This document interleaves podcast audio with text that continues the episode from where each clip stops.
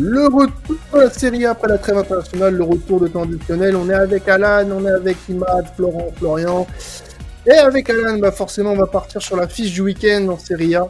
Il y a un très, très, très, très, très joli Inter euh, Milan-Roma, AS Roma.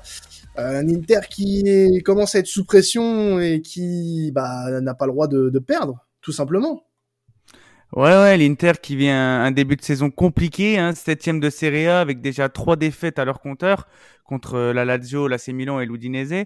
Euh, les hommes d'Inzaghi doivent impérativement se ressaisir, hein, car euh, ouais, une défaite de plus, ça les plongerait vraiment dans une euh, dans une, une coprolite. C'est c'est du c'est oh. une merde. Oh J'ai appris ça aujourd'hui, je voulais, je, je voulais le, le, placer, je suis content. Euh, surtout que voilà, tu as un Lukaku qui est, qui est, absent depuis un mois euh, maintenant, donc euh, qui devrait pas débuter la rencontre. Donc ça sera à nouveau Dzeko contre son ancien club qui a maintenant voilà, qui, qui commence à se faire âger, qui fait pas les matchs qu'on qu'on aimerait. Et on a aussi Brozovic qui s'est blessé cette semaine, donc gros coup dur pour l'Inter dans un moment euh, vraiment euh, vraiment pas évident pour eux. Bah, Est-ce que euh, on est euh, on n'est pas à un moment donné où on peut se dire que l'Inter, je, j'adore euh, ce, ce, club personnellement, j'ai toujours beaucoup aimé euh, beaucoup aimé l'Inter. Désolé ah. Alan, je te l'apprends aujourd'hui. Ah bah, euh, on peut pas être parfait, hein, voilà. Mais euh, j'ai l'impression qu'il y a là, il y a quand même une fin de ouais, j'ai une fin de cycle quand même avec euh, avec Inzaghi, même si ça fait pas longtemps qu'il est là malheureusement, le pauvre. Mais euh, je, ouais, j'ai vraiment l'impression qu'il y a euh, il y a un problème avec Inzaghi depuis le début de saison et il y a un problème tout simplement avec l'équipe, les joueurs. Il y a, quelque chose qui va pas. Pour toi, y a qu'est-ce qui va pas actuellement du côté de l'Inter? Ben, on en avait déjà parlé dans les précédents podcasts. Il y a déjà l'affaire des gardiens que moi je, trouve incompréhensible. Toujours, euh, euh, toujours Andanovic dans les cages, alors que t'as un Onana qui est vraiment euh, très intéressant. T'as euh, des cadres qui, qui, qui ont du mal. Hein. Barella qui est vraiment l'ombre de lui-même. T'as des, t'as des blessés aussi qui, qui se font ressentir. T'as as des joueurs euh, qui sont pas au niveau. Hein. Je pense à Chanaloglu aussi qui est, qui est vraiment euh, pas, pas, pas terrible quoi du coup. Et t'as un Skriniar qui, qui pense un peu au départ, qui pense à rester, enfin on sait pas trop. Enfin voilà, tout ça mis bout à bout, ça, ça crée une atmosphère euh, très spéciale dans, dans ce club qui, euh, on le disait, hein, les spécialistes le disaient, euh, qui l'Inter qui devait être un grand favori pour le pour le Scudetto et qui se retrouve déjà à la peine au bout de au bout de cette journée. C'est surtout que il faut peut-être aussi commencer à se poser la question pour l'Inter, les gars. Hein, je ne sais pas si euh, vous êtes au, courant un petit peu de ce qui se passe du côté de l'Inter, notamment sur le plan financier. Mais euh, si l'Inter continue un petit peu comme ça à, rater les grands rendez-vous, parce que depuis le début de saison, l'Inter rate ses grands rendez-vous, euh, on pourrait potentiellement se projeter sur une non-qualification en C1. Et qui dit non-qualification en C1 dit potentiellement une crise financière assez importante pour le pour le club de Milan. Bah ouais, ouais, la Gazzetta elle a sorti un papier euh, cette semaine euh, sur euh, la, la, Juve et l'Inter qui sont pour le moment hors du top 4 donc une non qualification à la Ligue des Champions ça ferait perdre 80 millions au club. Donc euh, ça serait dramatique pour pour l'Inter. Euh, et on rappelle que voilà le propriétaire du club c'est le, le, PDG de Sunning le, le géant de la, de la distribution des, des, produits électroniques. Donc euh, et qu'avec le Covid ils ont connu une grosse grosse crise financière euh, de par leur activité de, de, de, de, produits électroniques. Donc ils recherchent des nouveaux actionnaires. C'est vraiment pas la joie et en Ligue des Champions en plus ils sont mal embarqués hein, euh, quand tu vois qu'ils ont le groupe de la mort et qu'ils ont qu'ils sont à la peine euh, enfin là ils ont battu Pletzen mais le, le, la suite va être très compliquée avec le Bayern et, et le Barça donc euh, voilà, c'est très compliqué pour pour l'Inter. Euh, donc euh, je voulais vous demander à vous aussi les gars, est-ce que vous pensez qu'ils vont réussir à se ressaisir du niveau sportif, hein, j'entends bien, ou on part vraiment sur une saison catastrophique, voire cauchemardesque? Ils peuvent pour moi quand même finir sur le podium. Euh, pourquoi? Parce que les autres, il y a quand même beaucoup d'autres équipes qui sont en méforme, ça peut leur profiter. Euh, je pense à la Juve, si, euh, s'ils virent pas Allegri, on va clairement vers un vers un naufrage la Roma, je les vois pas être capables d'être sur le podium. Donc pour moi, je vois le Napoli et, et l'AC Milan euh, être au-dessus. Et en vrai, troisième, je vois l'Inter, même s'ils rencontrent des difficultés, à moins qu'il y ait une surprise euh, qui vienne et qui arrive sur le podium. Mais euh, je pense que heureusement pour eux, en fait, il y a tellement d'équipes en méforme que c'est pas, ça paraît pas si dramatique en fait pour pour l'Inter. Moi, je suis d'accord aussi. Je pense que ça va être une mauvaise phase qu'ils vont passer. À voir comment ils vont réagir contre le Barça. Euh, dans le, cas où ils ne se qualifieraient pas en Ligue des Champions, tu as quand même un nouvel élan avec l'Europa League qui viendrait justement après la Coupe du Monde. Euh, une deuxième donc possibilité de, de, se qualifier en Ligue des Champions parce que tu as le classement, tu as la voie du classement et tu aurais cette voie via l'Europa League de, remporter un prestigieux titre. On l'a vu avec la Roma, ça leur a fait du bien de gagner la Conference League. Donc peut-être un, nouveau départ qui s'annoncerait au cas où euh, l'Inter serait éliminé en phase de poule de, la Ligue des Champions. Donc pour le moment pas alarmiste, je pense qu'ils sont en train de passer et qu'ils vont continuer à passer un, une mauvaise phase. Mais sur le plan euh, final euh, au niveau du championnat, je ne pense pas qu'ils se, qu'ils, iront vers une saison catastrophe. Par contre, pour contraster un peu ce que vous dites, c'est que on mhm. a quand même à la tête de ce club euh, Inzaghi qui n'a pas beaucoup, je trouve, de capacité à résister à la pression. Et la pression de reconnaître beaucoup justement du fait de cette obligation de résultats sportifs qui va entraîner sur des résultats financiers. Et j'ai beaucoup, beaucoup de doutes par rapport à ça. Là, il va être beaucoup testé sur ce mois d'octobre et la façon dont il va gérer ça va être déterminant. Donc, à lui de voir comment ça va être géré, mais c'est une grosse première pour lui, c'est un gros défi. Et ce défi-là, il devrait y répondre s'il veut conserver son poste. Alors du côté euh, de, ce match, on a euh, la Roma aussi hein, qui euh, fait partie de, cette rencontre et la Roma, bah, Alan qui a un peu de mal aussi sur les grands rendez-vous depuis le début de saison. Ouais, ouais, bah je trouve déjà de manière générale, je trouve que Mourinho, il a toujours pas trouvé son son. Il tente beaucoup de choses. il a aussi souvent des joueurs 4 blessés. Bon, ce week-end, il récupère Dybala, Pellegrini, Kumbula et El Sharawi, donc ça, c'est top pour lui. Et je trouve que Mourinho, il a pas encore trouvé l'équilibre euh, contre les, les équipes. Il a trouvé l'équilibre, pardon, contre les équipes faibles, mais contre les, les grosses écuries, ben ça, ça, ça foire. Hein. On se rappelle du 4-0 qu'ils ont pris contre l'Udinese. Donc euh, voilà, c'est ce qui explique leur sixième place. Ils ont que 4 points d'écart avec la première place, donc euh, un gros coup face à l'Inter euh, serait très bienvenu pour pour les, les hommes de Mourinho. Moi honnêtement, j'ai comme je l'ai dit avant la trêve, je trouve qu'il y a eu un engouement exceptionnel avec l'Europa Conference League, mais que c'était un arbre qui cachait euh, une forêt, euh, euh, on va dire, de, d'énormes lacunes. même si sur le papier, cette équipe, elle a beaucoup de beaucoup de qualités. On a on avait beaucoup encensé cette équipe en début de saison mais j'ai l'impression que bah, le cycle Mourinho il s'est un petit peu accéléré et que là malgré tout sur sa deuxième saison elle va être un peu compliquée donc euh, j'ai un peu peur pour le, la Roma et ce week-end va être un vrai test pour euh, voir si euh, Mourinho est capable de, de renverser la, la, vapeur moi je pense que l'Europa Conference League ça a surtout mis en avant le leadership de Mourinho qui est capable de galvaniser une équipe mm. mais clairement il y avait énormément de lacunes tactiques euh, et en fait, là, on le voit très clairement en championnat et je suis presque pas surpris de les voir euh, aussi mal en point, j'ai envie de dire. Sans manquer de respect à la carrière de Mourinho, hein, je précise, au cas où. Mais, euh... Au cas où on aurait des haters qui nous poussent à la porte. Moi, au-delà de, de, ce que vous dites euh, par rapport à la hype, je pense que au-delà de la conférence League, c'est aussi le recrutement, le mercato qu'a fait la S-Rom qui était vraiment intéressant. On pensait que Mourinho allait trouver les joueurs faits pour justement sa tactique, il allait pouvoir pleinement s'exprimer et euh, justement euh, euh, remettre la Roma dans le top 4. Bon, pour le moment, comme vous dites, ça apporte pas forcément ses fruits, surtout dans les, les dans les grosses oppositions, parce que c'est là où on les attend. Euh, donc, comme l'a dit Alan, ça va vraiment être le moment contre l'Inter de voir si la Roma, euh, sous Mourinho, est capable d'être une équipe euh, qui respecte les, ce qu'on attendait d'eux, quoi. Et justement, euh, Alan, tu voulais qu'on dévie un petit peu le, sujet euh, du match sur sur Mourinho, euh, qui a eu une déclat assez intéressante euh, ces derniers jours. Ouais, ouais, il a, il a déclaré qu'il voulait continuer encore quelques années. Donc ça sous-entend qu'il, voilà, dans, dans un, dans un espace-temps de cinq ans, il serait plus, il serait plus entraîneur et qu'il mettrait un terme à sa carrière de d'entraîneur. Donc je voulais vous poser une question, les gars. Je voulais savoir si, euh, pour vous, euh, José Mourinho, il peut encore apporter au football actuel ou est-ce qu'il est encore sur euh, sur le déclin? Et quelle suite vous voyez pour lui si c'est après après son expérience à la Roma? Mais oui, qu'il continue Mourinho, qu'il continue à faire rire, à m'apporter ce plaisir de voir la chute d'un entraîneur qui n'est toujours pas adapté au football moderne. Mais je me régale. Ce mec-là m'a tellement traumatisé quand j'étais petit que le voir perdre des matchs et euh, entrer dans une déchéance comme il le fait, ça m'apporte tellement de joie. Il faut qu'il continue comme ça parce que à chaque fois que Mourinho arrive dans un club, c'est toujours la même chose.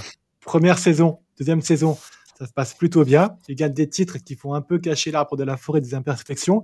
Et puis après, il rentre dans un schéma vicieux qui va mener son club à la perte et qui va le faire perdre ses joueurs. Pour moi, c'est un joueur, c'est un entraîneur qui est certes, euh, qui a un très bon leadership, mais qui a beaucoup, beaucoup de mal à faire passer son message avec la jeune génération. Il n'arrive pas du tout à s'adapter aux nouveaux joueurs et à faire passer son message sur la longueur. Il use les joueurs au fur et à mesure des années et c'est pour ça que je trouve qu'il est plus du tout adapté à, à faire ce poste-là. Ça reste un grand monsieur qui a rapporté beaucoup au football, que je respecte, même si je le charrie beaucoup. Mais aujourd'hui, il faut...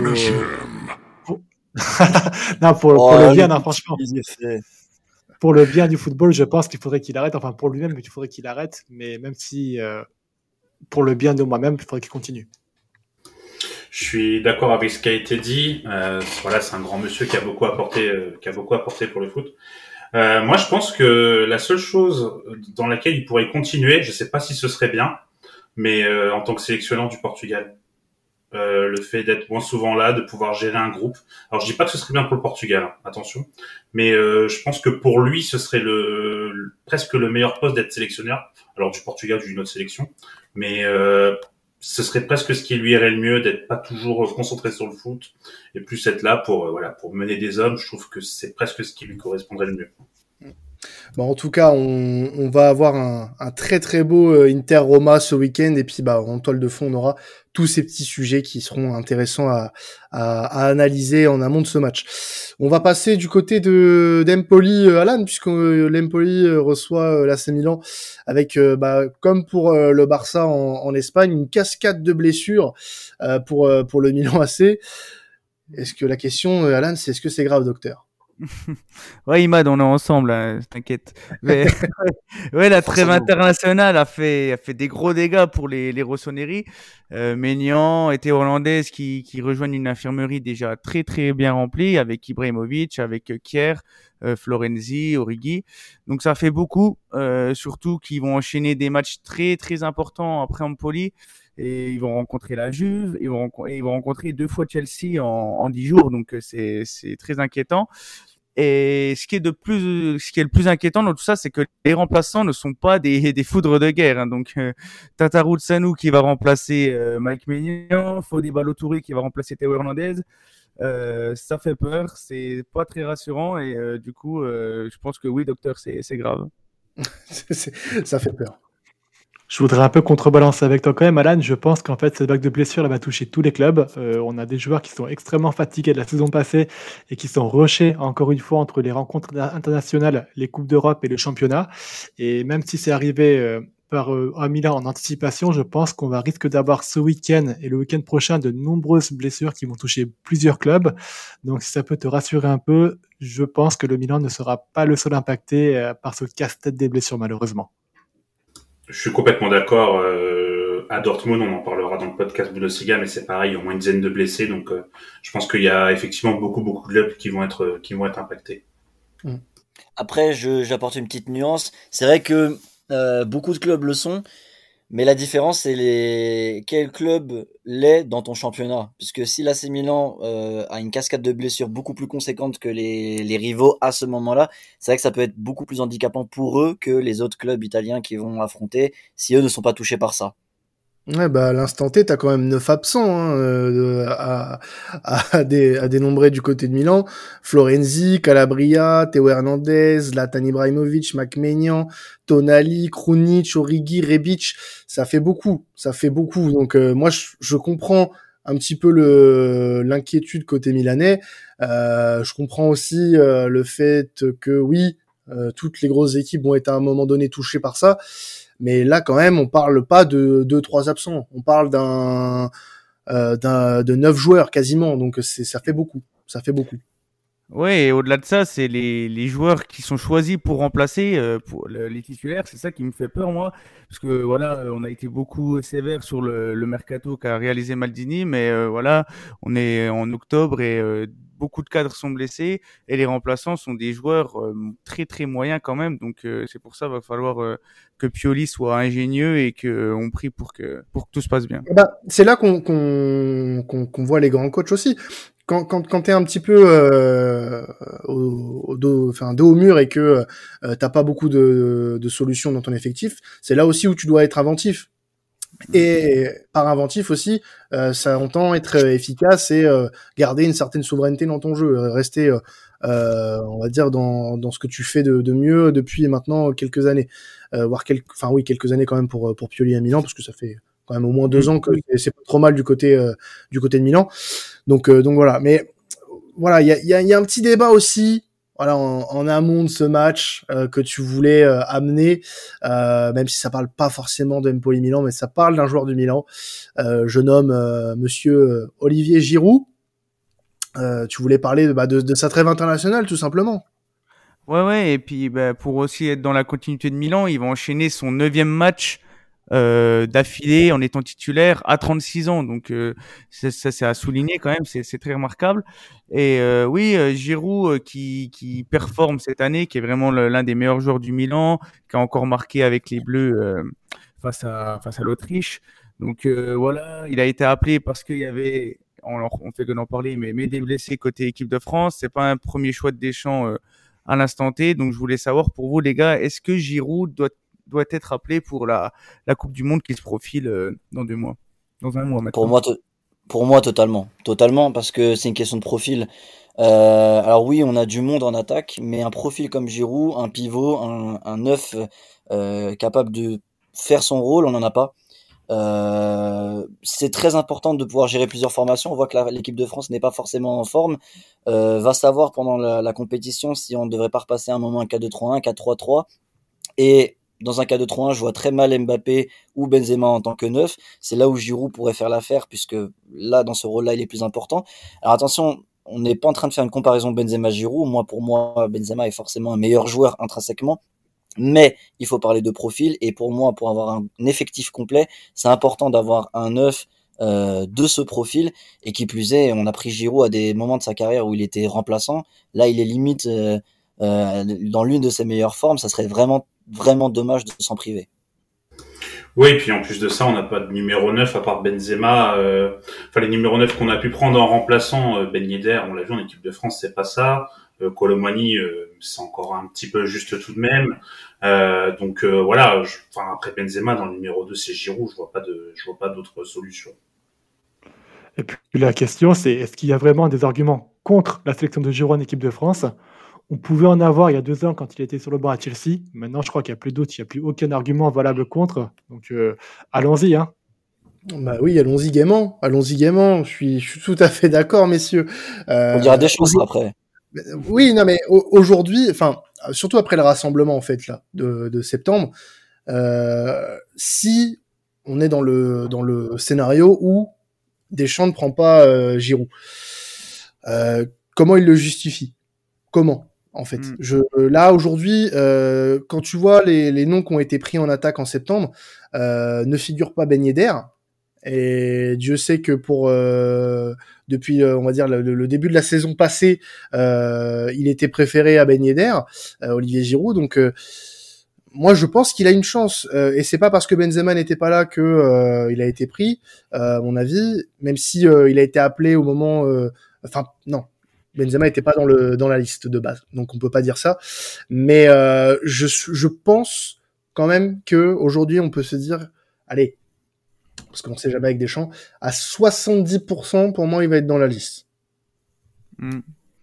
Ouais, je suis d'accord. Puis moi, au-delà de son, son apport euh, en termes de profil ou en termes d'expérience, je trouve que c'est un mec qui, voilà, qui respecte toujours le maillot bleu, donc il mérite quand même d'y aller. Il triche pas, même par rapport au, contexte des, des, deux buts qu'il a pour battre le record, il, il trichera pas, il, il viendra pas pour euh, marquer ses buts, il viendra pour, euh, pour apporter à l'équipe. Euh, il sait valoriser les joueurs qui sont à côté, à côté de lui aussi, ça c'est très important. Et je trouve, voilà, que pour faire le parallèle, il me fait penser aussi à, à l'importance qu'a eu Miroslav Klose peu en 2014 à la Coupe du Monde où pareil, il avait 36 ans, il était décisif par moment. Et voilà, c'est un mec de vestiaire, il est là depuis depuis 2011, Giroud, donc il, pour moi c'est c'est indéniable qu'il doit y être. Et en plus, pour le coup, comme dit Florent, il est excellent en club. Et je rajouterais même toute petite chose à ce que tu viens de dire pour parler du, du comportement de Giroud et, et on l'a vu euh, beaucoup de fois en club, c'est quelqu'un qui fait pas de bruit. C'est-à-dire que si tu dois le mettre en place en super sub, il le fait. Il l'a fait à Chelsea. Il a réussi, euh, voilà, il était titulaire dans un club. Il a réussi à se remettre en question, aller sur le banc, faire ses entrées et être euh, toujours efficace, que ce soit titulaire ou remplaçant. Et puis il retrouve un, nouveau souffle à la Milan. Donc c'est quelqu'un de très sérieux et je pense que pour investir comme celui des Bleus, c'est très important comme tu l'as dit. Je vous demande de vous arrêter voilà, parce qu'Edouard a parlé. Edouard a parlé. Nous devons, euh, nous devons nous arrêter sur ce sujet, bien évidemment. On passe à un autre sujet puisque c'est le tube de l'été dont on va parler euh, en Italie. L'Udinese, on en avait déjà un petit peu parlé euh, sur les semaines précédentes, mais là, on va faire un, focus un peu plus long euh, sur euh, cette équipe qui a forcément retenu l'attention depuis le début de la saison en Serie A. Après sept journées, l'Udinese est troisième avec 16 points. Ça fait très longtemps qu'on n'avait pas vu ce, ce, club à ce niveau-là euh, du classement en, Serie A. D'ailleurs, le, top 4 euh, pour moi, il est, il est totalement inédit. Hein. Napoli, Atalanta, Udinese, Lazio. Euh, c'est une saison assez particulière en, Italie. donc l'Udinese, euh, Alan, surprenant troisième. Qu'est-ce qu'on peut dire sur cette équipe là depuis le début de saison? Ouais, ouais, comme tu dis, c'est le tube de l'été.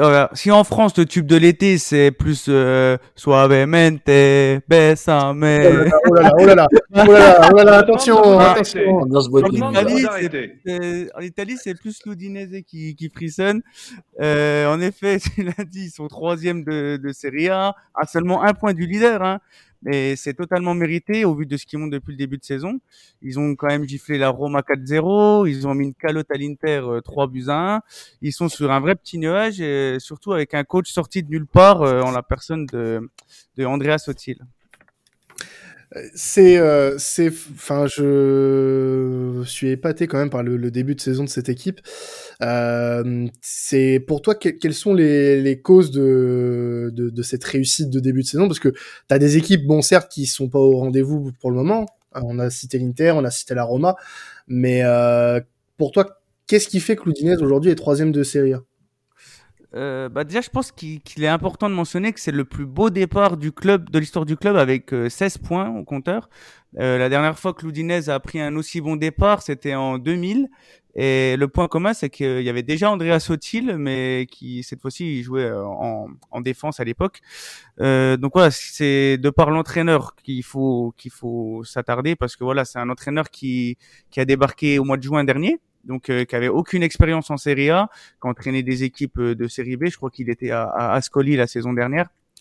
Euh, et du coup, cet entraîneur, il est, impressionnant parce qu'il propose un jeu très très intense, très physique, avec euh, des latéraux qui sont très importants dans le style de jeu. Euh, et l'une de ses réussites aussi que je voulais mentionner, c'est le repositionnement de, de Pereira, qui jouait euh, à la Juventus avant, hein, qui, qui s'amuse sur son côté, qui distille des ballons à, à Delofeu et Beto. C'est vraiment, c'est vraiment impressionnant à voir. Et pour finir, voilà, concernant ces deux joueurs offensifs là, Beto et Delofeu, ils sont, ils sont vraiment excellents, ils sont très complémentaires. Euh, Delofeu, il est excellent, on sent qu'il arrive à maturité, c'est le leader de l'équipe. Euh, et du coup, euh, voilà, c'est ça fait un cocktail explosif et euh, je vous les vois bien continuer à briller par la suite. Moi, je trouve ça fantastique quand même, parce que là, depuis le début de saison, dans tous les championnats qu'on traite dans cette émission, il y a eu un tube de l'été. Euh, en Allemagne, il y a l'Union de Berlin. en Angleterre, il y a Brighton. En, Espagne, euh, en Espagne, bah, c'est euh, le, Real Betis ou Sasuna, voilà. Et puis bah en Italie, t'as l'Udinese euh, qui qui fait office de, de, on va dire de de One Summer Wonder. Mais après, est-ce que ça durera toute la saison? Est-ce qu'ils ont les, les capacités en fait de faire durer cet amour d'été? Ben moi j'ai les doutes que je peux émettre sur cette équipe, c'est que voilà ils ont comme je le disais un style de jeu très agressif, donc il faudra qu'ils aient une condition physique optimum. voilà, les joueurs sont un peu en sur-régime, donc voilà, s'ils diminuent, ça serait, je pense, intéressant de voir comment ils vont ils vont réagir à ça et également voir la courbe, voir voilà s'ils arrivent à performer et voir si aussi ils vont pas être impactés par le, le mercato hivernal, parce qu'il y a déjà le l'international brésilien Beto là qui est déjà sur les tablettes du Napoli et de et de Dortmund pour euh, pour l'hiver. Hum.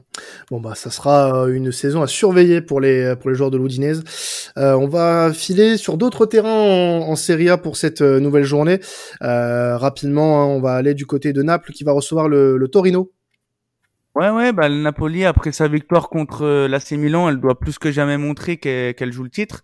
Donc euh, voilà, euh, Spalletti fait, fait un excellent boulot. faut qu'il continue face à une équipe du Torino qui, qui a bien commencé sa saison, mais qui a perdu euh, juste avant la trêve contre Bologne. Donc euh, match très intéressant à, à voir. L'Atalanta qui va recevoir aussi la Fio, le co-leader qui, qui affronte une, une équipe de la Fio qui est, qui est un peu de mal en ce début de saison. Ouais, ouais, euh, bah, j'avais misé sur une belle saison de la Fiorentina et apparemment je me suis trompé, bizarrement. Encore Ça fait beaucoup Ça fait mais... beaucoup Mais oui, l'Atalanta qui, voilà, un peu comme euh, Naples qui, qui vient un début de saison de rêve avec, euh, voilà, on en a déjà parlé dans les anciens podcasts, un Gasperini qui a totalement transformé cette équipe. Donc euh, ce match pourrait devrait être une formalité pour eux, mais attention parce que la Fio, ça reste quand même une équipe avec euh, euh, des joueurs de qualité, donc à pas tomber dans, faut pas que l'Atalanta tombe dans le piège. Un jour, Alan, vous allez passer sous le juge hein, quand même pour pour ces, ces, mauvais paris. Voilà, vous, vous entraînez des gens dans votre chute, ce n'est pas bien. euh, et dernière rencontre à traiter euh, pour euh, le week-end, c'est la Juve qui reçoit Bologne avec un Allegri, comme on l'avait un petit peu dit lors du dernier podcast avant la trêve, toujours sur la sellette. Voilà, c'est ça, Allegri qui voilà qui va devoir a eu la pause pour se, se, reposer. Donc on va voir s'ils vont pouvoir euh, euh, re, revenir dans, le haut du tableau, qui affronte Bologne face à, Thiago Motta, hein, qui avait enchaîné son deuxième match. Donc euh, une défaite de la Juve ou une contre-performance enfoncerait encore un peu plus la Juve dans la crise. J'avais une question pour toi là au sujet de la Juve, puisque durant la trêve internationale, il y a eu une grosse réunion du board de la Juve qui a parlé des problèmes principaux qu'il y avait en ce moment dans le club, et ils ont écarté d'un revers de main euh, un possible licenciement de, de Allegri justement. Donc je voulais voir avec toi, est-ce que tu penses que ce, cette communication c'est du bluff? Et en fait en coulisses on prépare déjà le départ d'Allegri, ou il y a vraiment une vraie confiance de la part des dirigeants vers Allegri? Euh, il y a une confiance euh, des dirigeants pour Allegri de par le, le, la somme du licenciement qui est très très élevée. Euh, donc euh, je pense que c'est compliqué à ce niveau-là, hein, parce qu'on ça parle, il parle d'un licenciement à 36 millions d'euros. Donc vu les finances de la Juve, je pense que c'est c'est pas le moment. Bagatelle, bagatelle, voilà, c'est pas grand. Et il y a eu aussi des soucis avec euh, une démission à venir pour Pavel Nedved aussi, qui était qui était assez décrié. Il y a eu des, des gros soucis à ce niveau-là. Donc euh, après, la presse italienne est très très forte pour euh, pour lancer les sujets polémiques pendant la trêve. Je pense qu'il y a eu beaucoup de feu et peut-être euh, un peu moins de bruit. Donc euh, je pense que quand même le, le Juventus Bologne, euh, faudra le regarder par rapport au, à l'avenir des du, du bord de la Juventus. 36 millions d'euros, sachez que c'est aussi la somme que Alan a perdue dans les paris sportifs, notamment. Euh, forcément de, de, se tromper. Voilà pour la, la Serie A cette semaine, euh, messieurs, dames. On va vous quitter là-dessus. Vous pouvez rester avec nous, puisque dans quelques secondes commencera votre podcast Liga, votre podcast Bundesliga ou votre podcast Première Ligue. On est partout avec traditionnel, puisque oui, la trêve est terminée. On reprend du service. Vous pourrez nous retrouver la semaine prochaine si vous voulez retrouver un petit peu de Serie A. Et puis, bah, dans quelques jours, on aura aussi euh, le retour de la Ligue des Champions avec une très très belle affiche à traiter euh, qui concernera d'ailleurs un club italien. On vous en dira plus dans, les jours à venir.